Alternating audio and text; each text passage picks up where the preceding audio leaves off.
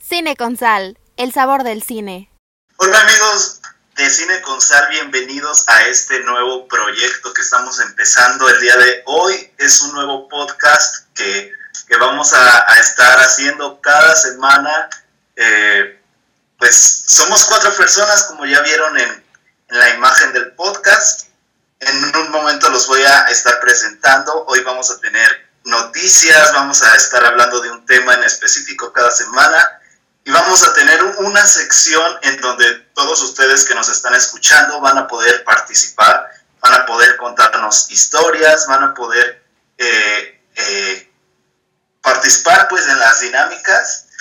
Así que pues sean bienvenidos a este primer episodio de Cine con Sal y procedo a presentarles a mis compañeros.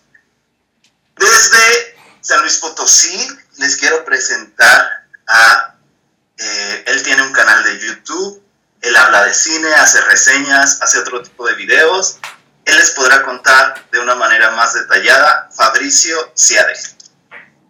Hola, ¿qué tal? ¿Cómo están a todos los, los que nos están escuchando? Bienvenidos al podcast de Cine con Sal. Mi nombre es Fabricio Ciade. Muchas gracias, Sam, por, por la presentación. Ah, sí, como dijo, tengo un canal de YouTube, hablo sobre cine, ahí doy pues mis reseñas, este, hago a veces reacciones a trailers, también este, mm, hago de repente videos de curiosidades de películas y pues básicamente me gusta demasiado el cine, se me hace que es una de las artes más completas, sustanciosas que existen. Y pues, pues nada, ahora, ¿quién, quién, ¿a quién le toca presentarse? Pues bueno, también Muchas gracias Fabricio, eh, bienvenido al podcast y gracias por, por, aceptar participar. Esto es, este, pues como ya, ya se dieron cuenta, una colaboración entre varios creadores de contenido que hablamos de cine. Y esto de cine con sal es como un crossover que ni siquiera Infinity War lo tiene. Entonces vamos a, les voy a presentar a otro, a otro de nuestros colaboradores. Ella es de Ciudad de México, o bueno, reside en Ciudad de México actualmente. También tiene un canal de YouTube eh, que se llama No Hoy. Eh, eh, en TikTok cuenta con más de 200 mil seguidores. Ella les podrá explicar un poquito más a detalle. Ella es Dani Gómez. ¿Qué onda amigos? Bienvenidos a todos que nos están escuchando. Yo soy Daniela Gómez, como ya me presentó mi compañera. Muchas gracias por esa presentación. Este, yo me dedico a crear contenido de cine principalmente porque siento que el cine es no solo un entretenimiento, sino que también pueden aprender demasiado viendo películas. De verdad que yo he aprendido muchas cosas viéndolas y intento transmitirles esos aprendizajes en mis redes sociales. Así que pues principalmente pueden ver datos curiosos, les platico de algunas películas, intentando que ustedes aprendan, ¿no? Viendo mis videos o mis cosas. Y pues sí, tengo una cuenta en TikTok, ahí con algunos seguidores. También tengo mi canal en YouTube, que ese no está tan enfocado al cine, pero igual subimos una que otra cosa de cine, así que vayan a seguirme para que estén al pendiente del contenido. ¿Y quién sigue, chicos? Bueno, pues muchas gracias, Dani. Eh, les quiero presentar a nuestro último colaborador. Él no es mexicano, él es el internacional desde Bolivia. Él tiene una novela, él es escritor, eh, también en sus redes también nos habla de cine, comparte esta pasión por las películas. Él es Efraín Camacho. ¿Cómo estás, Hola, Efraín? gracias por eh, la invitación. Muy, muy feliz de ser parte de este equipo. Como dijiste, mejor que Infinity War o Endgame.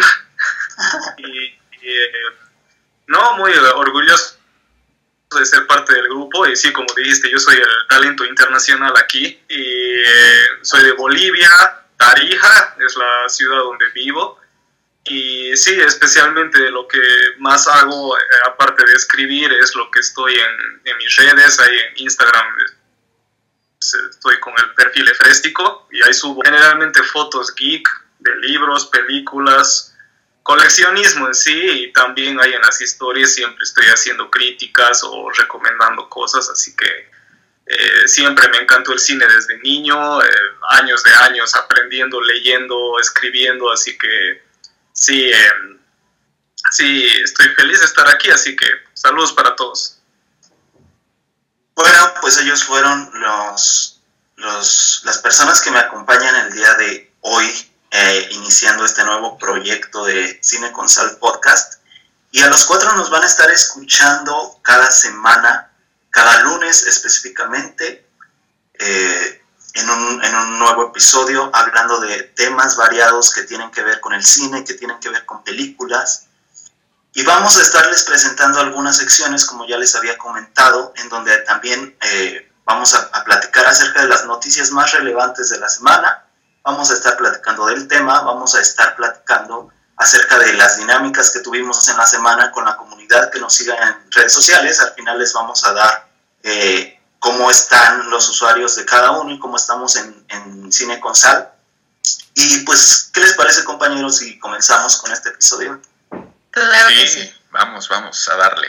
darle. Bueno, pues vamos con el menú de la semana. Menú de la semana. En, esta semana tenemos varias noticias, entre ellas que ya tenemos críticas acerca de la película tan esperada por muchos de uh, Los Nuevos Mutantes, de New Mutants. Después de tantos años, ya se, ya se va a estrenar este viernes, por fin, en varios de los cines. En algunos cines de Estados Unidos ya se estrenó. También tenemos otra noticia acerca de un, una serie live action de las chicas superpoderosas. Tenemos que ya finalmente se estrenó un tráiler de la nueva película eh, Ammonite con Kate Winslet y Saoirse Ronan. Saoirse, Saoirse Ronan, no sé cómo se pronuncia. ¿Ustedes cómo pronuncian? Es, Ay, bueno, no, según no sé, yo, es Saoirse.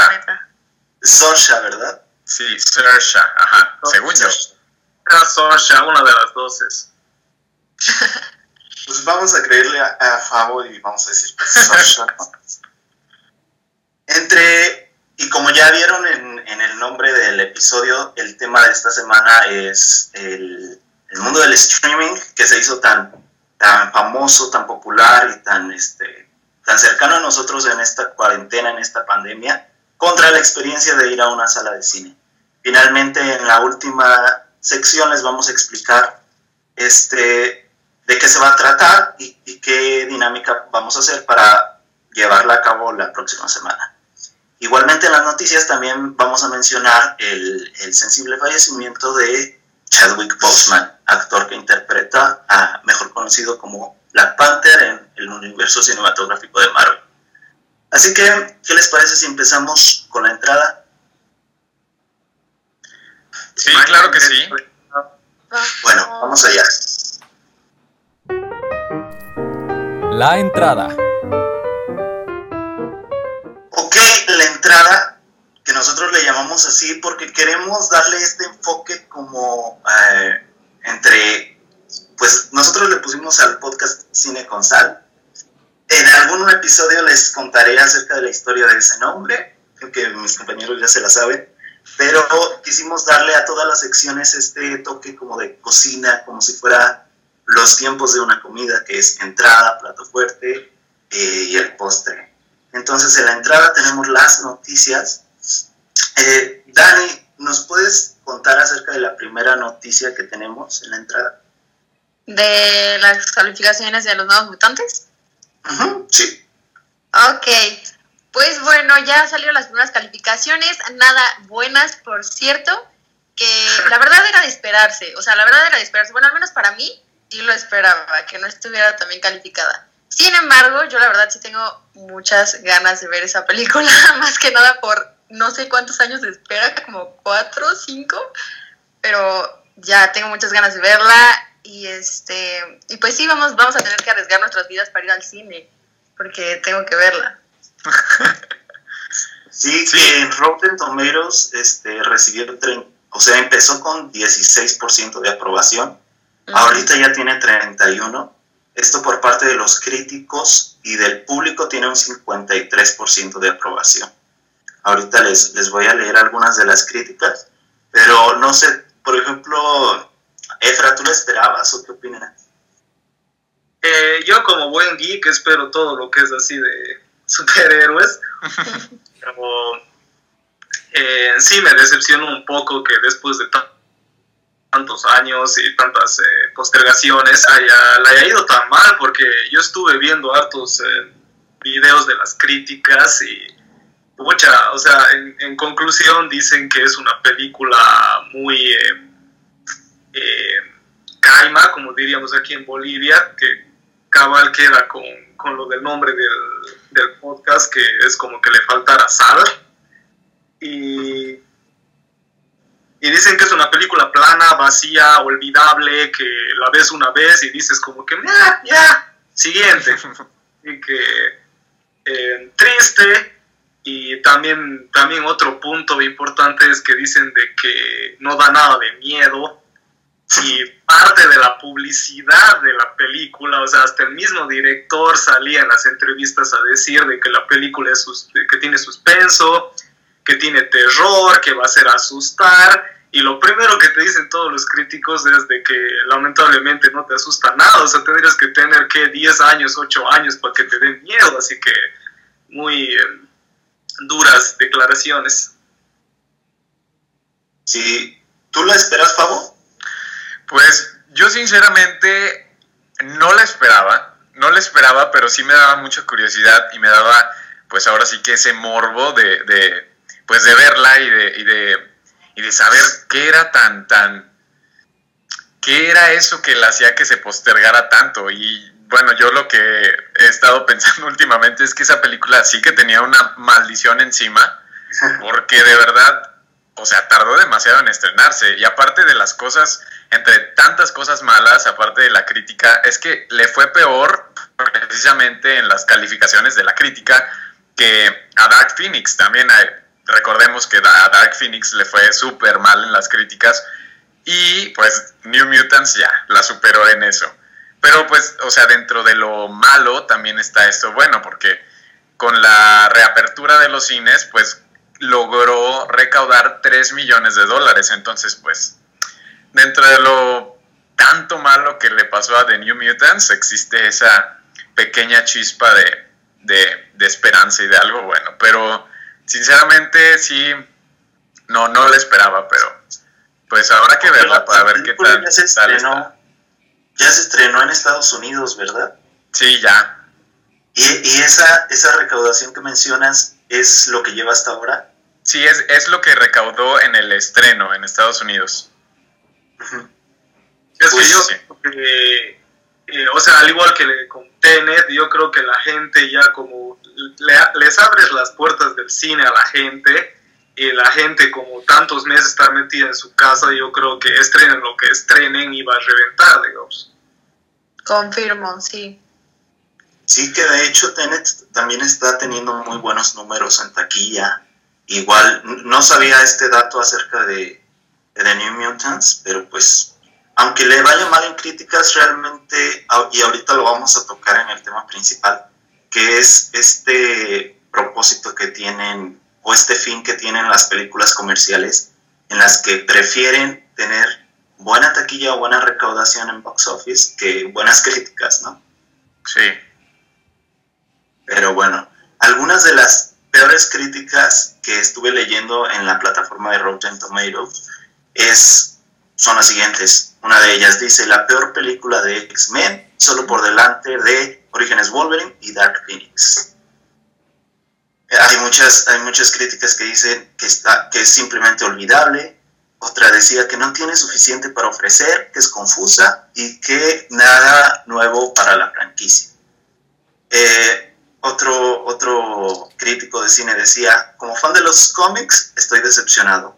Como fan del terror, estoy ofendido. Capta muchas cosas esta película, pero nunca las conecta. Y me gustó otra crítica que, que dice así, la película de New Mutants, después de tantos años, se siente como una lata de refresco de dieta caliente.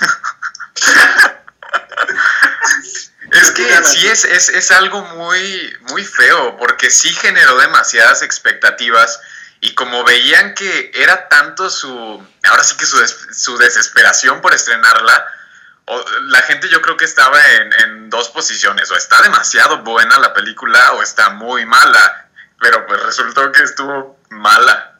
Bueno, no le, no la hemos visto, según yo, los que estamos aquí conversando, pero pues ya lo que dicen las críticas, pues no es tan, tan buena referencia.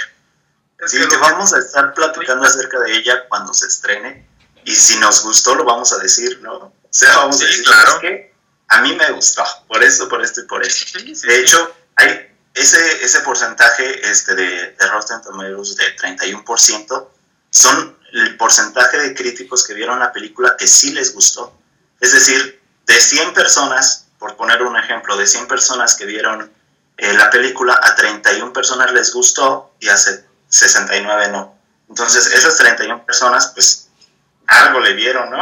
y podemos ser parte de ese porcentaje. De hecho, las buenas, las pocas buenas críticas que tiene la película dicen, dicen así, New Mutants triunfa gracias a un giro estelar de Anya Taylor-Joy. Es decir, Anya Taylor-Joy se lleva la película y gracias a ella eh, se salva la película. Otras decía, es entretenida y explora un rincón completamente diferente en este universo, que como lo decía Efraín, pues es, es el del terror. Otra decía, hay suficiente para que el público se divierta, pero se siente como una oportunidad echada a perder. Eso en las buenas críticas. ¿eh? Y la última eh, buena crítica dice, pues se agradece el experimento. es, que, bueno, por ejemplo, no sé si a ustedes les pase que, o sea, ven una película y dices, pero, o sea, qué desperdicio, qué desperdicio de, de, de personajes, de historia, y de todo el pues montaje y todo y dices, o sea, es un gran desperdicio de película esto que hicieron. No sé si les pasa a ustedes. Sí, muy seguido.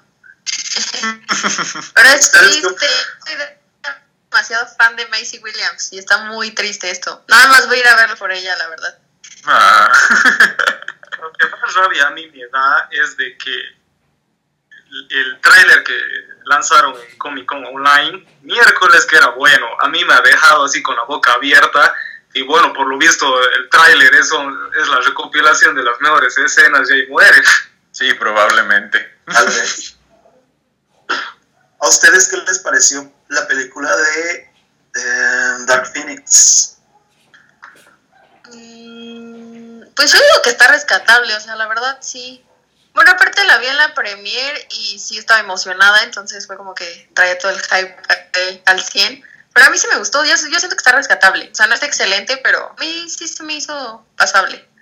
Sí, yo les iba a comentar acerca de ese tema de películas que a los críticos no les gusta, pero a la gente sí, ¿no? Pasó mucho, por ejemplo, con Venom, que a la gente sí le gustó la película, eh, eh, de hecho, tiene buenas, buenas críticas de parte del público en las plataformas, pero la crítica especializada la destrozó. Eh, que personalmente a mí Venom no me gustó nada. O sea, yo sí estoy de parte de la crítica en esa película. Pero con Dark Phoenix me pasa lo mismo que con Danny. A mí sí me gustó Dark Phoenix y, yo sí la encuentro rescatable a pesar de que la crítica la, la destruyó. Pero sí puedo ver varios detalles o varias cosas que dices, pues sí, es que aquí le arreglaron, es que aquí está mal acá o es que acá está débil acá. Entonces, pues sí puedo verlo, pero a mí personalmente sí me gustó Dark Phoenix. Entonces, puede pasar lo mismo con The New Mutants, ¿no? Claro, lo, lo, cool de. A mí lo que más me gustó de Dark Phoenix eran las actuaciones. Porque yo acabé de ver la película y dije, pucha, ¿cómo quisiera que Marvel Studios haría esto? O sea, que pusiera realmente elementos muy dramáticos en sus películas, sin dejar de lado obviamente la, el humor y la acción, pero funciona muy bien. Por ejemplo, en Dark Phoenix hay esas escenas donde Bestia está hablando con eh, Xavier y ahí se ponen a llorar, a gritarse o cosas así. Y realmente te llega, digamos, aunque sean personajes de cómics. Entonces, ese es uno de los puntos que más me ha gustado de Dark Phoenix. Sí, que dos de los problemas más grandes que tiene esa película es uno, que no es fiel a, su material de origen, eh, y dos, que se supone que es el final de toda la franquicia, y cero se siente como un final. O sea, es como una película más de los X-Men, pero no es un endgame, ¿sabes? No es un endgame de los X-Men, o sea, no es un final, no es algo que, que hile todas las demás películas que ya tenían de los X-Men y cierre, sino se siente como una película más. Entonces, pues sí entiendo esa parte y también entiendo en que los, los fans de esta franquicia, los fans de cómics o de superhéroes, fueron a ver esta película con esas expectativas altas de va a cumplir eh, con, con, la, con las expectativas de material y de un final, y pues no sucedió. Sí, así es. Muy lamentable, pero... Muy lamentable, pero ya veremos la película. En México ya se estrena, en México y Latinoamérica ya se estrena este, este fin de semana. Y pues, no sé, o sea, cada quien tiene la decisión de si quiere ir o no a verla después de ya lo que dijimos. Nosotros vamos a estar comentándola aquí posteriormente. Así que, ¿qué les parece si pasamos a la próxima noticia? Efraín, ¿qué otra noticia tenemos? Eh, bueno, eh, yo creo que es buen momento para hablarlo de Chadwick Boseman, que creo que fue la noticia que conmocionó a todos en el último momento del, del viernes en la noche, ¿no? Que realmente eh, fue impresionante, impactante. Creo que nadie se lo esperaba porque también era una persona joven. Imagínate, 43 años. Hay gente que vive hasta casi 100, o sea, 43 no es nada. Sí, sobre todo yo creo que también fue impactante porque tenemos como que esa, esa imagen de pues pantera negra, ¿no? De que pues eh, hace ejercicio, es saludable, esto, aquí y allá. Pero sí, como dice Efraín, este, sí fue algo demasiado lamentable. Yo de hecho estaba jugando Mario Kart ese día en la noche y, yo cuando vi la noticia, o sea, literal dejé de, jugar porque no me lo podía creer, o sea, de, lo impactante que fue. Eh, porque como, como dijiste tú, Efra, fue algo totalmente inesperado y pues fue algo muy triste. Sí, que yo, yo estaba cenando en el momento en que, vi la noticia, terminé de cenar y vi, vi una noticia en, en Twitter de que ya, este, sí, de que había fallecido el actor y, yo no lo creí, yo dije, mm, me están troleando o tengo que investigar porque pues hay muchas noticias últimamente este, que son fake news, ¿no? O que lo hacen para, no sé, para generar vistas, lo que sea. O, que lo hacen como un chiste, como un meme, eh, pero no, esto sí, sí, este, sí fue real, y igual como, como dice Fabricio, yo no lo podía creer, y hasta que anunciaron pues que el actor llevaba padeciendo cuatro años de cáncer de colon, y aún así esa noticia la mantenía en cierto, pues sí, privada, como en secreto, ¿no? Y a pesar de ello, pues eh, las, de hecho, las cuatro películas en las que participó en, Marvel Studios las hizo ya con este diagnóstico. Que fueron Civil War, Black Panther, Infinity War y Endgame. Eh, Dani, cómo te cayó la noticia? no, pues yo estaba en la sala viendo una película, como siempre, y sí de la nada llegó a un grupo en el que estoy, este, de WhatsApp, y yo sí igual dije como no, es broma, o sea, no es en serio. Y ya después me, puse a buscarlo y vi que sí era en serio. Y sí, como dices, es justamente lo que más me impactó. Que, o sea, ya dije, a ver, ¿de qué, o sea, ¿qué pasó? me puse a investigar y pues decía que por el cambio.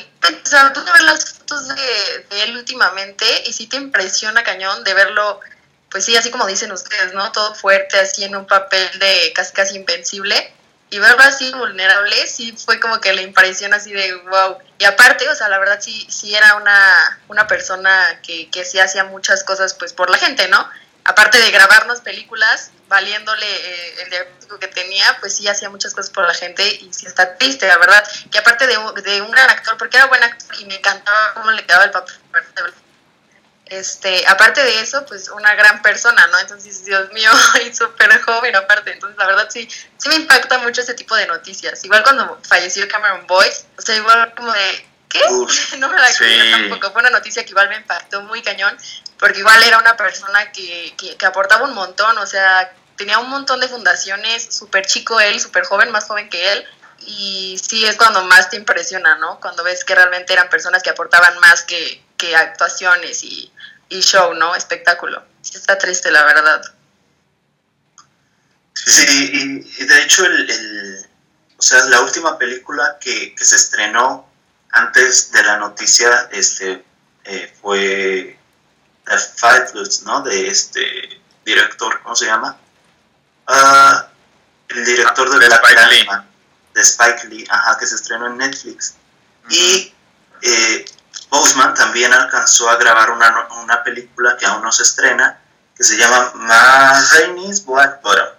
Y Sí. también alcanzó a grabar su voz para la serie animada de, de Disney Plus de Marvel, What If, donde hay como varias este, realidades alternas, algo así. Es animada y también pudo grabar su participación ahí. Eh, pues ya veremos esa- esas participaciones que dejó y pues nada, que, que descanse en paz Chadwick Boseman. Sí, la verdad sí, sí, sí lo vamos a, a extrañar y, y pues ahorita todo el mundo sí lo está resintiendo mucho y pues es, fue muy lamentable. Bueno, pues pasando a otras noticias, eh, también se anunció que se está preparando una serie live action de las chicas superpoderosas. What? Esto, o sea, yo por lo que vi es de que van a ser como adolescentes, así como de 20, 21 años, y que crecieron como con este tema de que fueron superheroínas y no sé, o sea, es como un tema bien raro ahí. ¿Qué opinas tú, Pavo? Es que este, este tema de los live actions, de verdad, no me molesta porque igual voy a verlos, ¿verdad? Pero este, siento que están jugando todas las compañías con nuestras, nuestra nostalgia.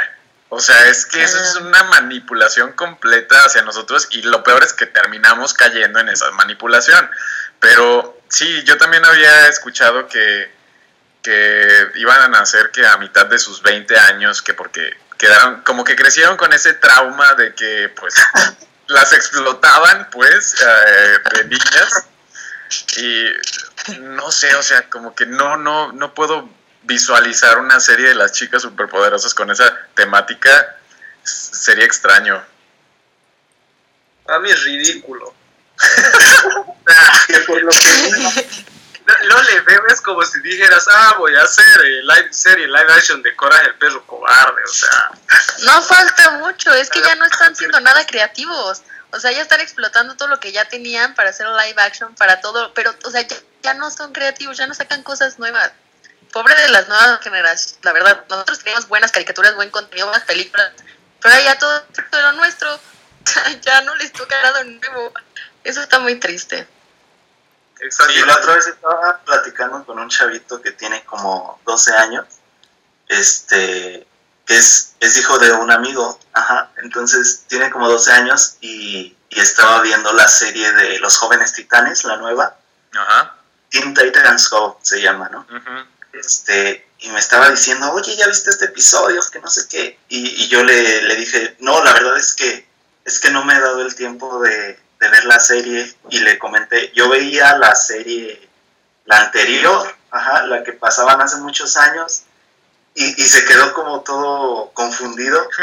¿Qué? Y me dijo, ¿cuál? ¿Cuál serie? Y le dije, la de los jóvenes titanes. Y luego busqué una imagen en, en Google y le dije, mira, así eran. Me dijo, no manches, nunca lo había visto. Yo, ¿qué? y ahí, oh, ¿cómo crees que nunca lo habías visto? Porque según yo son más populares que, que estos nuevos, pero pues para chavitos de su edad, Ujú. pues era como algo, o sea, fue como algo nuevo literalmente, o sea. Entonces sí, sí me decepcioné un poco de eso. Pero les digo algo, muchachos, hay, hay una luz al final del túnel de esta noticia porque eh, un- la co-guionista de la serie va a ser esta Diablo Cody, que Ah. es la guionizado Juno, y creo que gana el Oscar por esa película, y también ha guionizado Tully, que es una peli buenísima con Charlize Theron, Así que si ella está metida en el proyecto es porque realmente está aportando algo diferente y aparte ella es una guionista que no escribe cualquier cosa, o sea, todas las historias que escribe son bien especiales, así que quién sabe, por ahí después somos full fanáticos del live action. Sí, que ella también es co-guionista de The Umbrella Academy. Oh, pena. Pero también es guionista de Jennifer's Body. Con, Ah, está tan mal. y pues, sí, o sea, Jennifer's Body es malísima. Puede ser culposo. Es, es mi placer culposo, sí, debo admitirlo. Pero hay una gran razón por la cual eh, Body es mi placer culposo. Ah, pero, pero sí, y, y otro, otro de los guionistas de esta serie live action de las chicas superpoderosas es Greg Berlanti, que es guionista también de Arrow, de The Flash, de You, Supergirl, Legends of Tomorrow. Entonces como que por ahí va esta, este, esta serie, o sea, como que quiere crear un tono parecido a este tipo de series, como de adolescentes con superpoderes, pues para la nueva generación. Sí, pero ahí yo creo que sí, se están colgando del nombre nada más. O sea, bien Sí. pudieron haberse inventado una historia de unas niñas que eran superheroínas de chiquitas y que las explotaban. Pero no, o sea, lo que quieren hacer es colgarse del nombre. Exacto. Capaz. Bueno, pues eso, esa es la noticia acerca de la chica superpoderosa. Y pues vamos a la última noticia. Fabo, ¿cuál es? Sí, claro que sí. A ver, la noticia es esta película que la verdad es que yo la espero mucho. Se llama Ammonite. Está protagonizada por Kate Winslet y Saoirse Ronan. El tráiler salió esta semana y la verdad es que lo que yo comenté en, en redes sociales es que me trajo demasiados recuerdos a Retrato de una chica en llamas. Pero Sí. Sí, y, y va a estar. Yo digo que va a estar muy, muy buena. Apesta a premios Oscar esa película, estoy seguro. se ve bien y sí, eh, o sea, mi primera, mi primer pensamiento al ver el tráiler fue eh, retrato de una mujer en llamas, porque tiene como esta misma, esta misma, este, o sea, se trata como de algo parecido, ¿no? Ujú. Que pues Yo tengo está, está en Inglaterra y es como una escritora que se enamora de, de pues, del personaje de Saoirse Ronan. Y se va a estrenar en el Festival de Cine de Toronto el 11 de septiembre, entonces ya no falta mucho para que se estrene allá, entonces igual y, y tampoco para que la podamos ver. Mm, a mí me encantó el retrato de una mujer en llamas. Yo, yo, o sea, yo no la vi en el cine, pero se supone que ya se estrenó en los cines. En los cines que ya están abiertos ya se estrenó. Y pues en algún, algún día de estos pues la voy a ir a ver antes de que la saquen porque sí, o sea, yo en esa película que aunque es del año pasado, aquí en México y Latinoamérica llegó este año y no sé, yo creo aparte de que han habido muy muy pocos estrenos este este año, yo creo que sí sería mi película favorita de, de lo que he visto en todo el 2020. ¿Ustedes qué opinan, chicos? Efra, Dani. ¿Realmente a toditos les ha gustado esa película del retrato de la mujer en llamas? Yo no la he visto, chicos. Tienes que verla, Dani, Ah, está bueno. buena. La veré, la veré. Pero sí, Oigan, he pero-. Yo la odié. ¿En serio? No sé qué le ven a esa película. Yo la he visto, me debí dormir dos veces Santo Dios. durante toda la película. Y para mí, o sea, ya sé que está, que a nivel fotográfico está hermosa, está bella, así, perfecta. Pero, pucha, o sea, la historia para mí es lo mismo de siempre. O sea, es la, es la clásica historia del amor prohibido, que en este caso es amor eh, gay. Y, y no sé, es algo así como que el amor prohibido estilo Romeo y Julieta, solo que es aquí de dos mujeres, de la pintora y de la, que, de la modelo. Y no sé, me pareció como una historia de siempre, que hasta una historia que ha sido contada un millón de veces antes, así que yo realmente no le he visto nada de especial, así que por eso cuando he visto este tráiler, igual me ha hecho recuerdo y dije, ah, a, la ver es solo por las actrices. Sí, la verdad es que sí, el elenco está bastante llamativo. Ay, pues qué te digo, Efra. Es que tú eres Nos mataste, Efra. Tú eres geek, amigo. Tú esperabas que tuvieran estas chicas capa y que lanzaran rayos. no, es que yo sí, le, yo sí le doy un punto, la verdad. O sea, a mí por eso casi no me gustan las películas románticas, porque casi siempre es lo mismo. Me gustan muy pocas, ya cuando le cambian ahí un poquito, aunque sea la trama o tiene música buena o algo, porque si no, la verdad sí, sí te doy un punto, siempre es lo mismo y sí da un poco de flojera. Y sí te entiendo, pero sin embargo la voy a ver y ya después les cuento a ver qué me pareció.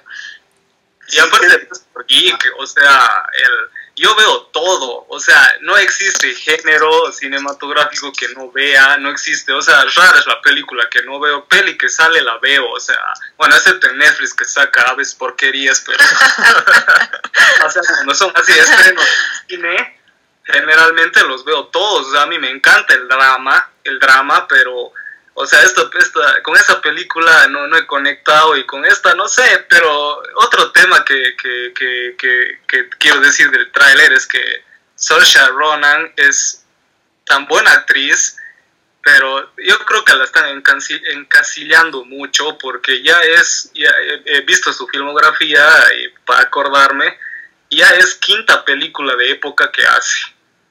O sea, creo que ya es, eh, tendría que abrirse un poco más, así como ha hecho con Lady Bird, ponerle, porque, no sé, hace, parece que, o por él le encanta a ella, no sé cómo será. ¿Sabes?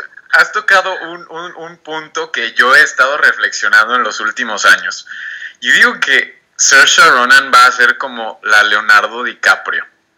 Porque la van a nominar y la van a nominar y la van a nominar y no va... Y, yo quiero que gane, pero no sé por qué me da esa impresión de que la van a nominar y la van a nominar y no va a ganar hasta que haga un papel que de verdad revolucione o de verdad la haga salir de su zona de confort, porque ha estado nominada en las últimas premiaciones de los Oscar, entonces, pues sí, y ha hecho buenas interpretaciones, entonces, ahí está. Es que sí, que se enfrenta a un oso, coma carne cruda. ¿Por qué no? sí, yo digo que pongan a Saoirse Ronan a, a, enfrentarse con un oso y ya. No, o sea, es que no, no, a eso no me refería. O sea, como que siento que, que va a estar muy nominada muy seguido y que no va a ganar un premio hasta que, no sé, haga algo diferente o algo. Mira, va a quedar grabado, va a quedar grabado aquí. Sí, sí, sí, Yo les digo desde ahorita que en los próximos premios Oscar algo se va a llevar. Estoy segurísima de que algo se va a llevar por la película en la que va a salir este año. Van a ver y me, se van a acordar de mí, van a decir, ah, tienes toda la razón. No, yo quiero que se los lleve, yo quiero que se los ah, lleve, pero, no, sé, por qué me da esa, esa impresión. sí, sí sabe es que el pues, rollo es que cuando la han nominado, siempre hay alguien que lo hizo mejor que ella, en, en la misma categoría de actriz. Sí. Entonces, pues sí, tendría que sobresalir de entre todas sus competidoras para ganar. Ajá. Pero bueno, esperemos a que se estrene. Esperemos que a Efra sí le guste. Yo espero que a Efra sí le guste. Y es que, bueno, a lo mejor es, es tema para otro episodio, pero el rollo o sea, lo que yo veo en, las, ese tipo de películas no es tanto la historia, porque, o sea, la historia se puede repetir y no es tanto lo que te cuentan, sino la forma en la que te lo cuentan, o sea, el guion. Quiero decir, puedes contarme la misma historia cinco veces y puede que dos de esas cinco sean buenas y tres no.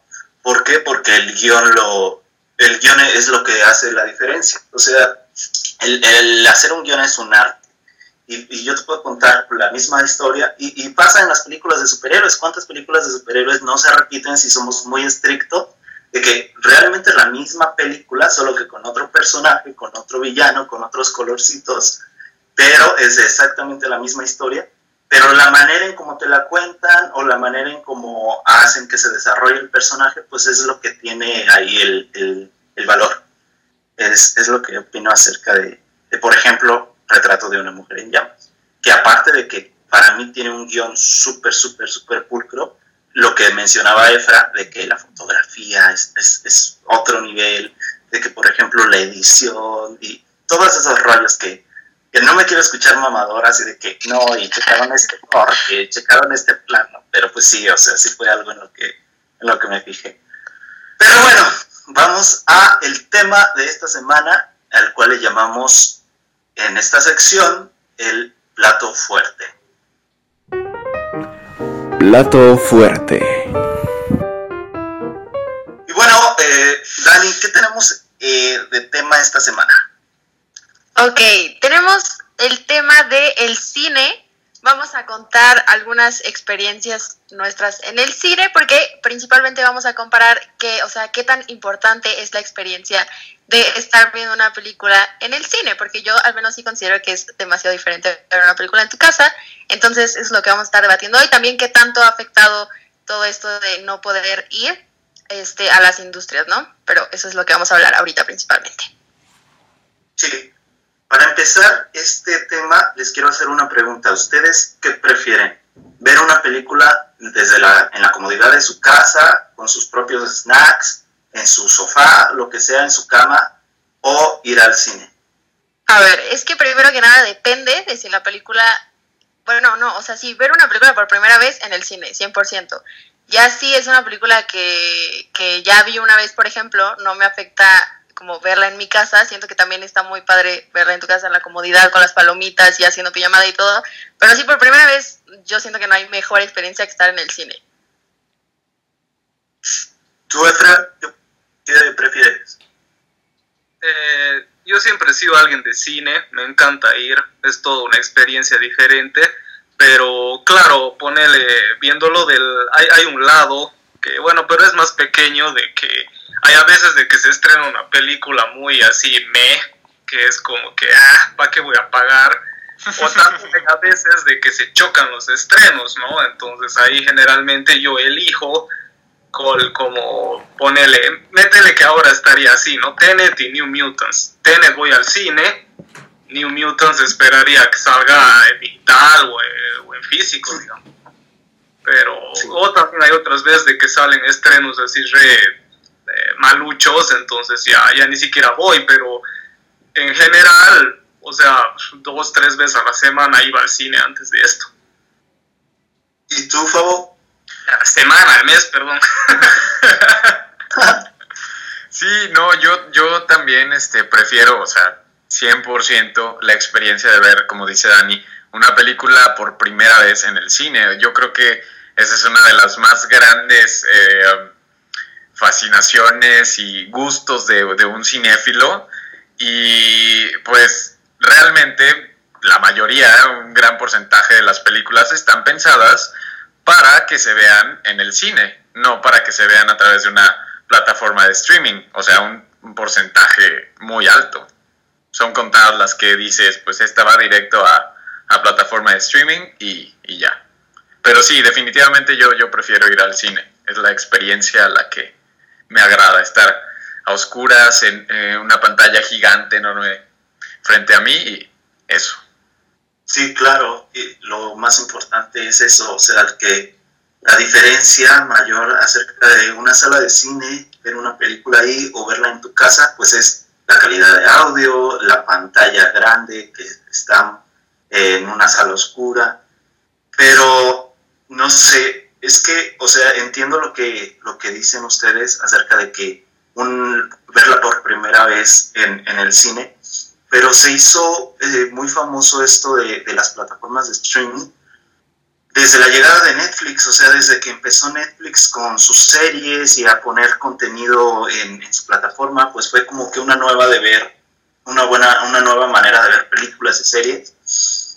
Pero la mayoría, por ejemplo, de películas que estrenaba Netflix o que ponía en su plataforma no eran estrenos, eran películas que ya existían o que ya estaban antes o que ya se habían visto antes. Entonces era como visitar Netflix para ver una película que ya habías visto, que te gustó, o ver por primera vez una película que ya tiene años que existe pero que nunca la has visto.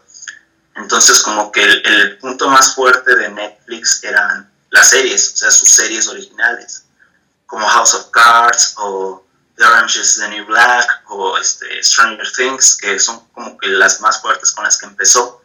Pero con todo este tema de la pandemia, con todo este tema de, pues que trajo el coronavirus, de que tendríamos que, encerrarnos en nuestras casas, pues ya empezaron las plataformas a estrenar, o sea, empezaron más fuerte a, este, a tener estrenos y, y, quien empezó con todo este rollo fue Universal, ¿no? Con su estreno de Trolls, Trolls 2.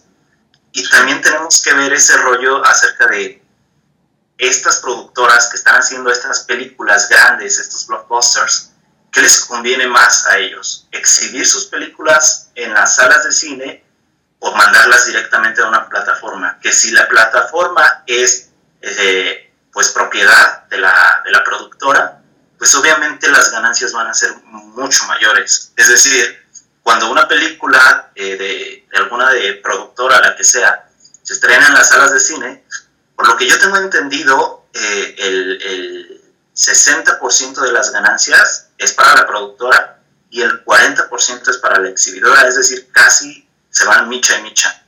Entonces es muchísimo, muchísimo porcentaje. Que eh, a diferencia de que si la estrenan en su, en su plataforma, pues eh, el 100% de las ganancias es, es para la productora, ¿no? O no sé, Dani, ¿tú qué opinas de eso?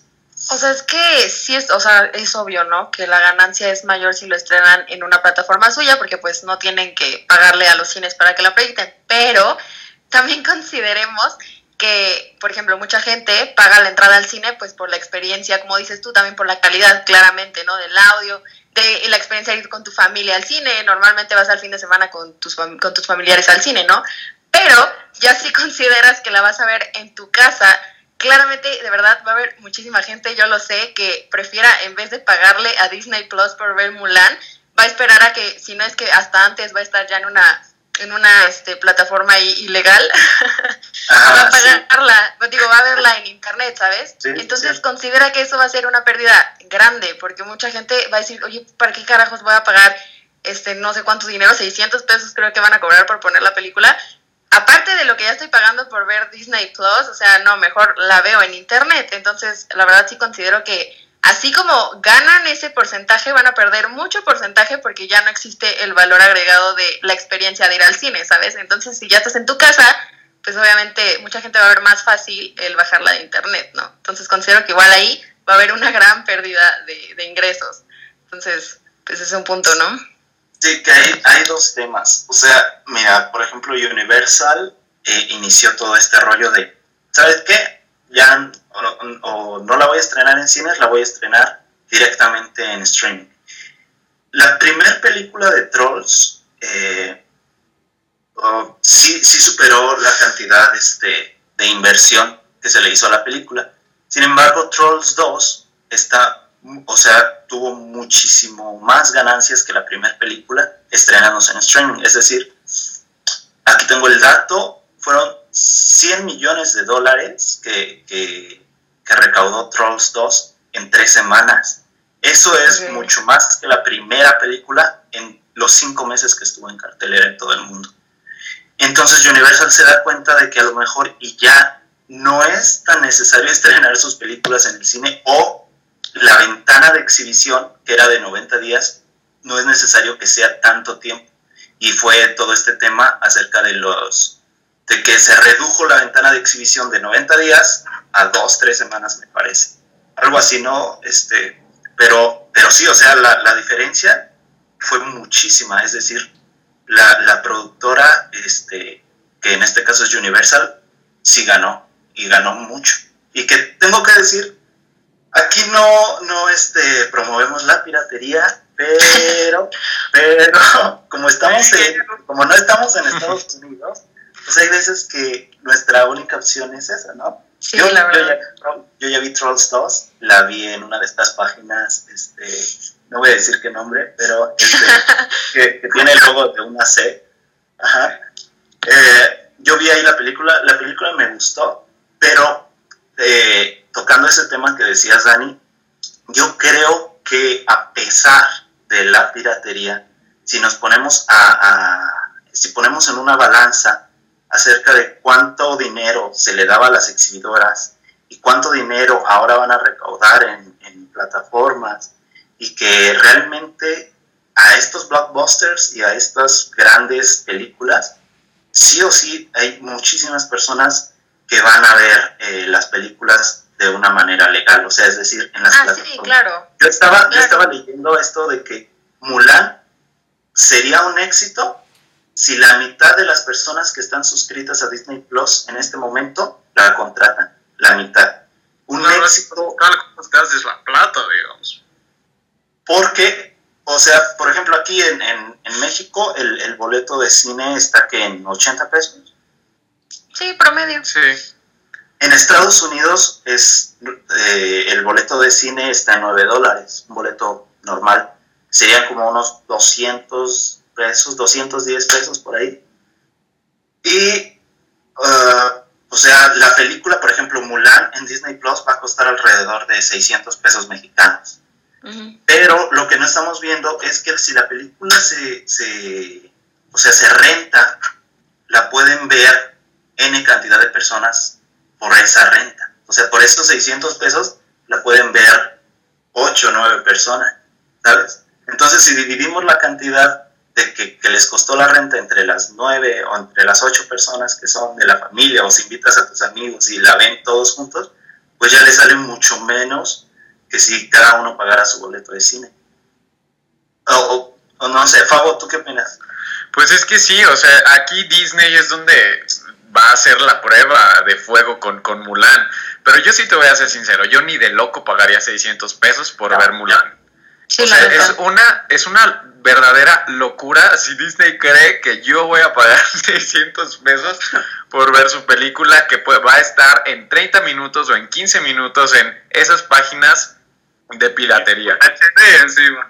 Entonces, ajá, en súper alta calidad. Entonces, como les digo, o sea, ahí Disney va a hacer la prueba y va a decir, ¿sabes qué? Pues no me conviene o sí me conviene o igual y modifican el plan porque, o sea, todavía están pagando Disney Plus y, encima tienen que pagar una renta por una película, eso es algo descabellado. Yo, por ejemplo, que voy al cine regularmente solo, o sea, imagínate pagar 600 pesos nada más por ver Mulan pues no, estamos... Y a los que no les conviene esto es a los que siempre vemos las películas solos, ¿no? no, eh, y es que igual, o sea, como tú dijiste, se pueden reunir unas seis personas y ya te toca de a 100 pesos, o sea, ahí está súper, súper bien, pero también está el otro lado que decíamos de que, pues sí, son 600 pesos, pero se va a contar nada más como una persona, y ahí van a estar casi 50 viéndola en un en un jardín o yo, qué sé. Entonces ahí con, con, con Mulan va a hacer Disney esa prueba de fuego. Y a ver qué tal le resulta. No estamos peleados con las plataformas de streaming porque las plataformas de streaming son una bendición. Pero en fin, Efra, ¿tú qué opinas?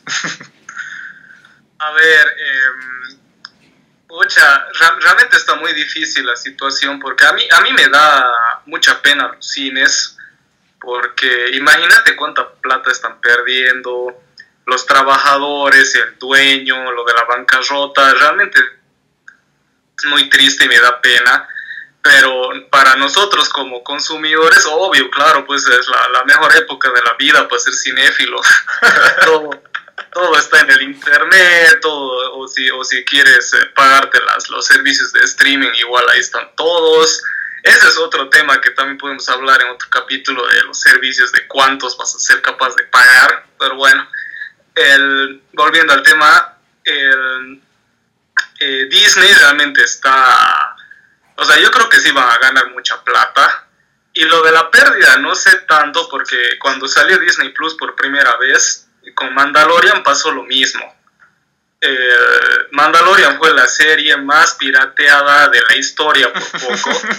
y Disney igual ha salido a decir de que ha sido el mayor éxito que han tenido. En, entonces, al final, no sé si es que mienten, si es que eh, dicen la verdad a medias o no sé, pero yo creo que como Mulan y van a salir como Universal a decir que son lo máximo, que los recontra bien y de ahí capaz que hasta Black Widow la metan ahí.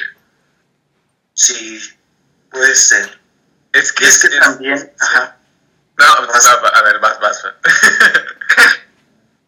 bueno, también iba a decir este tema de que estamos hablando de blockbusters, o sea, estamos hablando de, de películas comerciales, pero las películas independientes sí la tienen más difícil todavía porque, o sea, este tipo de, plataformas no, no las beneficia a, ellos. O sea, lo que ellos, porque ah, un tema es de que las personas que, que hacen películas independientes o este tipo de directores que buscan más que su película sea vista que prácticamente lo económico, que lo económico sí es parte de, de lo que ellos obviamente quieren con su película, pero su prioridad es como este tema de lo artístico, ¿no? De que la gente vea su trabajo.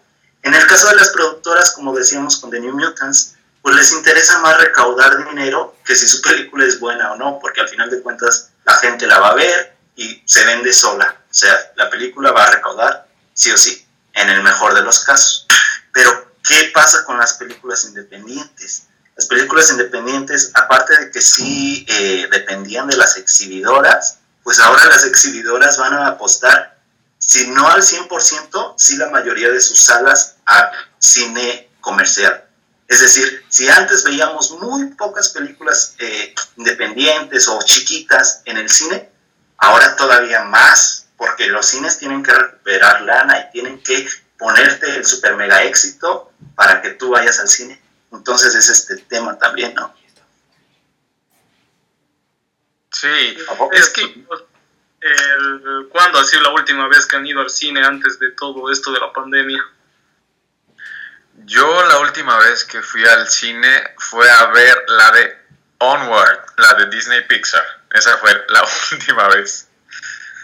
Sí, yo también. Y igualmente, Dani. Yo, tristemente, la última película que fui a ver fue El Hombre Invisible. O sea, no, no, no. Yo quería llorar cuando dijeron se cierran los cines y no fui a ver otra película. Dije, no, por favor, ¿por qué elegí ver esta película? pero es buena, es, buena. Ah, no, a mí no me gustó. O sea, neta, la, la odié. ¿En serio? ¿Sabes, ¿Sabes qué odié de esa película? ¿Sabes qué odié de esa película? Estaba viéndola y dije, ok, no está tan mal. Dije, va bien. O sea, no empezó mal, ¿sabes? Iba bien la película. Dije, ok, ¿Sabes en qué momento dije, ¿qué, qué, es esto? O sea, ¿qué es esto? En el momento en el que esta chava, la, la principal, está en el como hospital, o no sé a dónde se la llevan, se me acuerdo que era, creo que era hospital, ¿no? Bueno, a donde se la llevan ahí, y que llega este vato así con su traje invisible, ¿no? Y le encaja el cuchillo, o sea, neta se lo encaja, o sea, le hace una cortada así en la, en la mano, creo fue en la muñeca, y no sangra nada. O sea, ahí fue cuando dije, a ver, oye, amiga, traes una herida en la muñeca y no, ni siquiera te duele. O sea, estás peleando como Black Widow y tienes una herida en la muñeca y no te sangra. O sea, ahí fue cuando dije, neta, ¿qué es eso? Y ya, y cuando, y cuando fue el final, o sea, ya al final, final, final, dije, no. También el final a mí no me encantó. Entonces dije, no, ¿sabes qué? No. Y, eso fue, esa, esa herida en la mano que no sangró para nada fue lo que remató mi odio hacia esa película. Dije, no, ¿qué es esto? y ya el final también. Yo te digo algo, peor hubiera sido que, que la última película que has ido a ver hubiera sido Bloodshot. ah, ah esa ni la vi. no, yo tampoco la vi. Muchísimas es una porquería. Sí, me imagino. Pero no, también fue Onward, que, que fue el último o sea, el último estreno que vi, porque realmente la última, la última película que vi fue una película que yo ya había visto antes, que fue Jojo Rabbit. La vi con mi familia y esa vez fue la última, última vez que fui al cine antes de todo esto, pero pues yo ya la había visto. Igual fue una buena experiencia porque a todos nos gustó y así, pero bueno, no sé, es que realmente, o sea, si, si, me, si comparo las, las películas, estrenos que he visto este año con las de años pasados, sí me deprimo, o sea, sí está como, chi, no he visto casi nada. He, estado haciendo maratones de, directores y filmografías de, pues sí, de, de, este, de actores o así, pero así de este año, no, no. no, no. ¿Qué, ¿Qué películas dirían que son las más sobresalientes de este año? Ay, es que ¿qué películas salieron este año? Empezamos con las películas de los Oscars, ¿no? Sí. Que realmente son del año pasado, pero... No, no cuentan. Esas no, cuentan. No, no. Es que muy pocas se estrenaron este año de los Oscars. No, pues Parasite entonces. O pues todas. Si contamos la de los Oscars, pues sí. Bueno. porque, por ejemplo, The Lighthouse y Uncut James y Retrato de una mujer en llamas, todas esas son películas del año pasado, ¿no? Sí. Sí.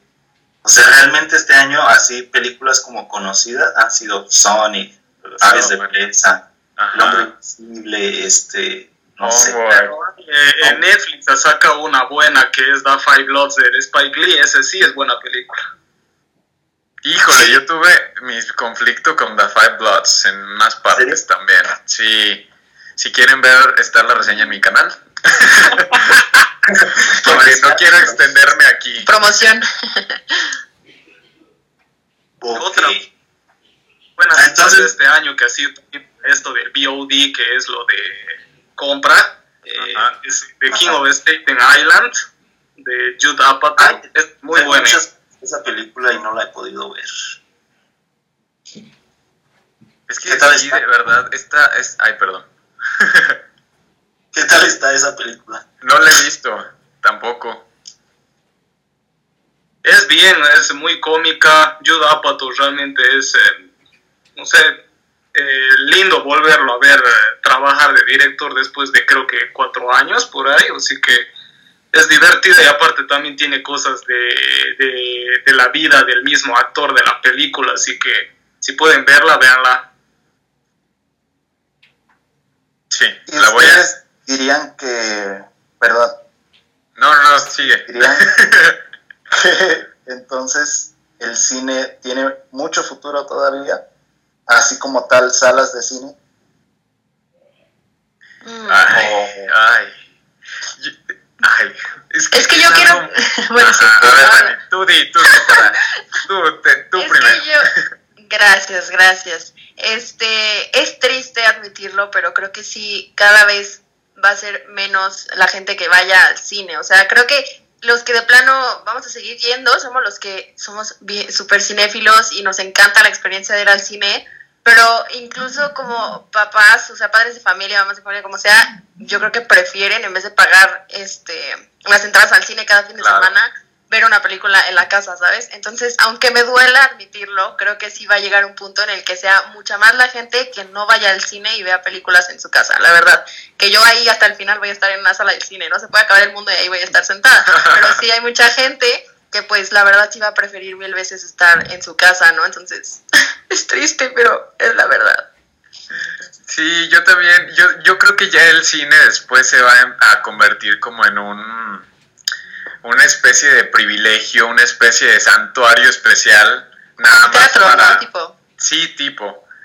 Porque ah, es que el servicio de streaming sí está muy, muy fuerte muy, muy fuerte y como comentábamos al inicio, es que nos ha traído demasiados, pero demasiados beneficios. Demasiados beneficios que podemos ver montones y montones de películas sin necesidad de salir de nuestras casas y a un precio considerable. Pero sí, yo creo que no creo que vaya a desaparecer como tal, pero sí va a cambiar eh, en su forma de en cómo se exhiban las, las películas. Yo creo que el tema también es... Desde la pandemia va a bajar mucho a la cantidad de gente que vaya porque muchos van a tener eh, miedo. Y cuando salga, en el momento que salga la vacuna, que miércoles yo creo que va a ser mediados del próximo año, eh, en el, eh, hasta eso imagínate va a ser más de un año viviendo en pandemia volver a la normalidad va a ser muy, pero muy difícil y la gente ya, y el ser humano, o sea, el ser humano se acostumbra de todo con todo. Entonces la gente ya va a estar acostumbrada a consumir streaming, así que el cine ya va a ser un lujo, hasta por ahí nomás, o van a ir que dos veces al año y punto. Sí, y es que el tema también es que como les decía antes, la ventana de exhibición y este rollo se, redujo mucho. Entonces ya es como, ah, pues me espero dos, tres semanas y ya la puedo ver en mi casa. El tema ahora va a ser qué precios van a tener los estrenos en, en plataformas. Porque antes de que empezáramos a grabar, vi una noticia en Twitter de que Mulan va a estar ya como tal en la plataforma sin pagos extras en diciembre. O sea, eh, Mulan se va a estrenar. se va a estrenar. Pero para poder verla en, Disney Plus se tienen que pagar los 600 pesos, ¿no? Ahora, si te esperas a diciembre, ya la puedes ver. O sea, como, como si vieras cualquier otro contenido de Disney Plus. Entonces va a ser más el tema de querer verla cuando se estrene, ¿no? También una persona me preguntaba de que, oye, es que, es que más personas este, están prefiriendo el servicio de streaming y ver sus las películas en su casa y por eso el cine ya va a morir.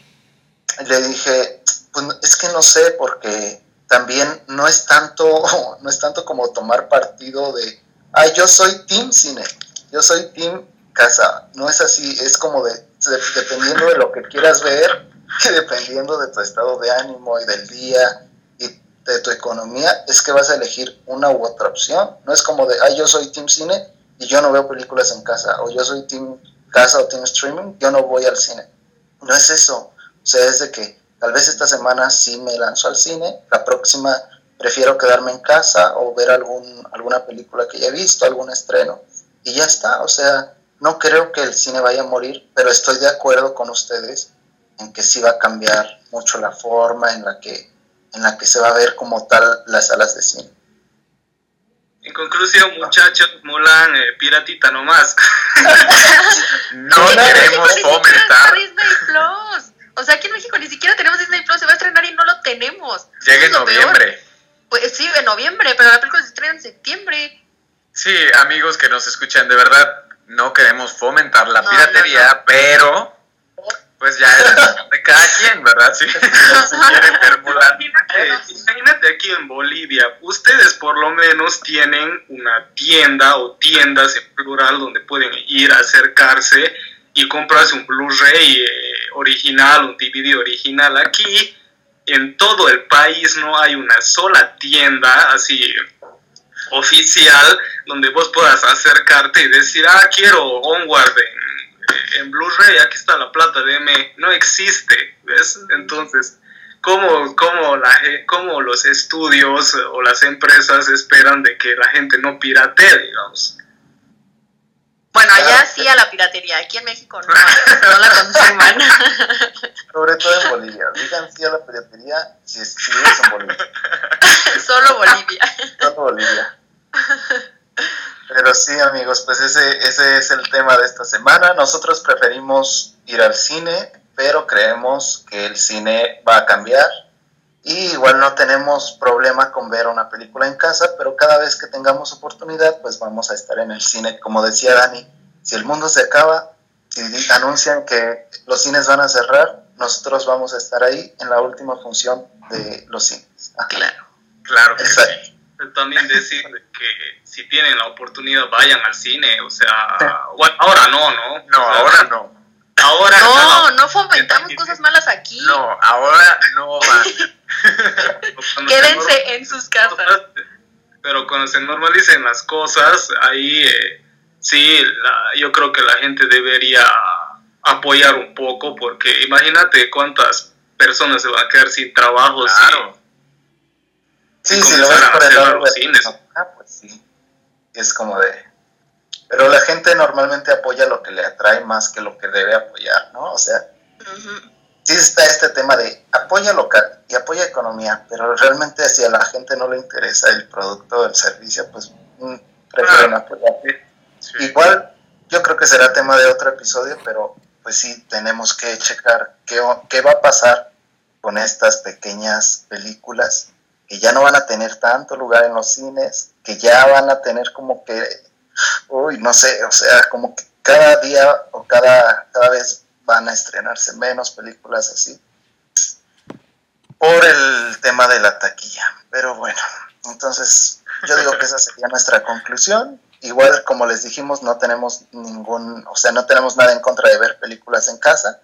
Hay muchas películas que por primera vez yo las vi en casa y que me cambiaron mi perspectiva del cine totalmente. Yo nunca vi El Padrino en un cine, yo nunca vi La Naranja Mecánica en un cine, yo nunca vi Titanic en un cine y a pesar de eso son de mis películas favoritas de todos los tiempos. Entonces, mm, ok, mientras no tengas acá como distractores y seas de esas personas que están viendo el celular mientras ven una película, yo creo que puedes recibir mucho de una cinta, la veas en tu laptop, en tu televisión o en una sala de cine, ¿no? Sí. En un celular, no, pero por favor. o sea, no te, no te puedes ver, yo que sé, tener de un celular, digamos, ya también ya sea un poco más eh, cuerdos. Exacto, sí, también. Ajá. Eh, bueno, ¿qué tal si vamos a la última sección? ¿Es la T? Claro. Esta sección le hemos llamado el postre. El postre. Ok, Efra, ¿qué tal si nos explicas de qué se trata esta sección? Bueno chicos, este es como que la parte del programa donde ustedes participan y bueno, hoy no participa nadie por obvias razones porque es el primer pero eh, desde el segundo episodio siempre van a poder estar dándonos a conocer sus eh, inquietudes, sus preguntas, sus comentarios, etcétera, etcétera. Y claro, obviamente nosotros también en las redes, que ya en, en unos cuantos minutos les vamos a decir, en las redes vamos a hacer encuestas, eh, dejarles ahí espacio para que pregunten, para que comenten y ahí ustedes podrán participar y nosotros aquí con todo gusto los leeremos y para que todo el mundo sepa su opinión.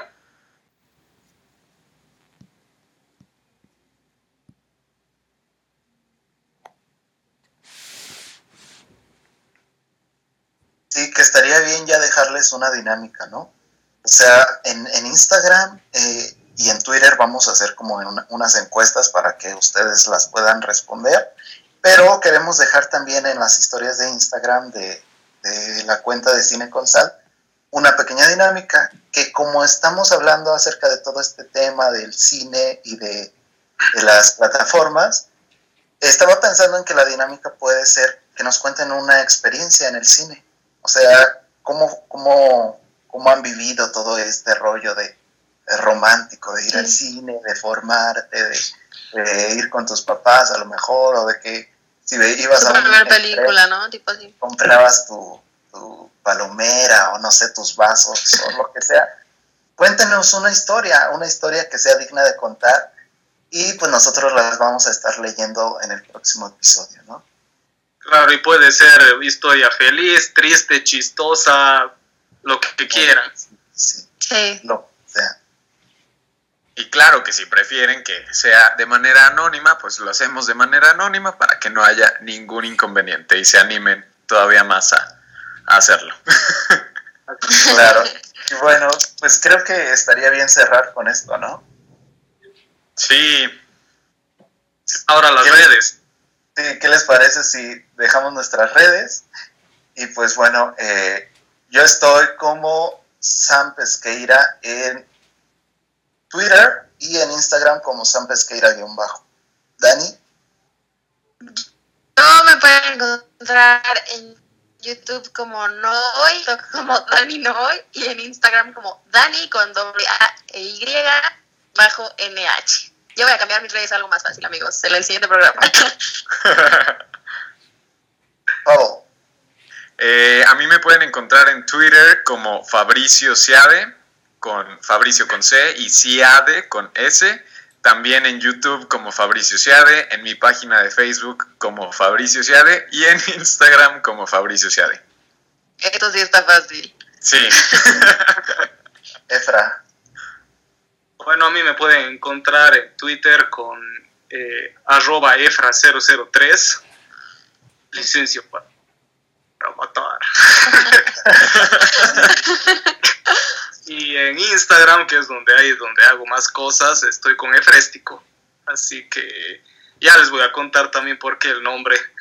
Y, eh, y bueno, ya, se, ya saben de que ahí a, cada uno nos pueden seguir y cada uno tiene su diferente tipo de contenido. Aquí somos un grupo completamente diferente, heterogéneo, o sea, cada uno hace sus cosas y si quieren diversidad de contenido, aquí nos tienen a los cuatro. Y bueno, en quinto lugar el programa, obviamente. Así que Sam, dinos cuáles son las redes del, podcast. Sí, estamos en Twitter y en Instagram como Cineconsal, así fácil. Nos pueden encontrar ahí, ahí es donde vamos a hacer las dinámicas y vamos a hacer las encuestas. Síganos y pues respondan las encuestas, respondan las dinámicas para poder que puedan participar en esta sección en el episodio 2. Así que pues sería todo amigos. Perfecto. Este fue nuestro primer episodio de Cine con Sal Podcast. Espero que se la pasen muy bien en este inicio de semana, que toda su semana esté bastante chida y ya saben que si van a ver The New Mutants también déjenos saber qué opinaron de ella, ¿no? Y cuídense y usen el cubrebocas. Y no a la piratería. Y no a Solo la piratería.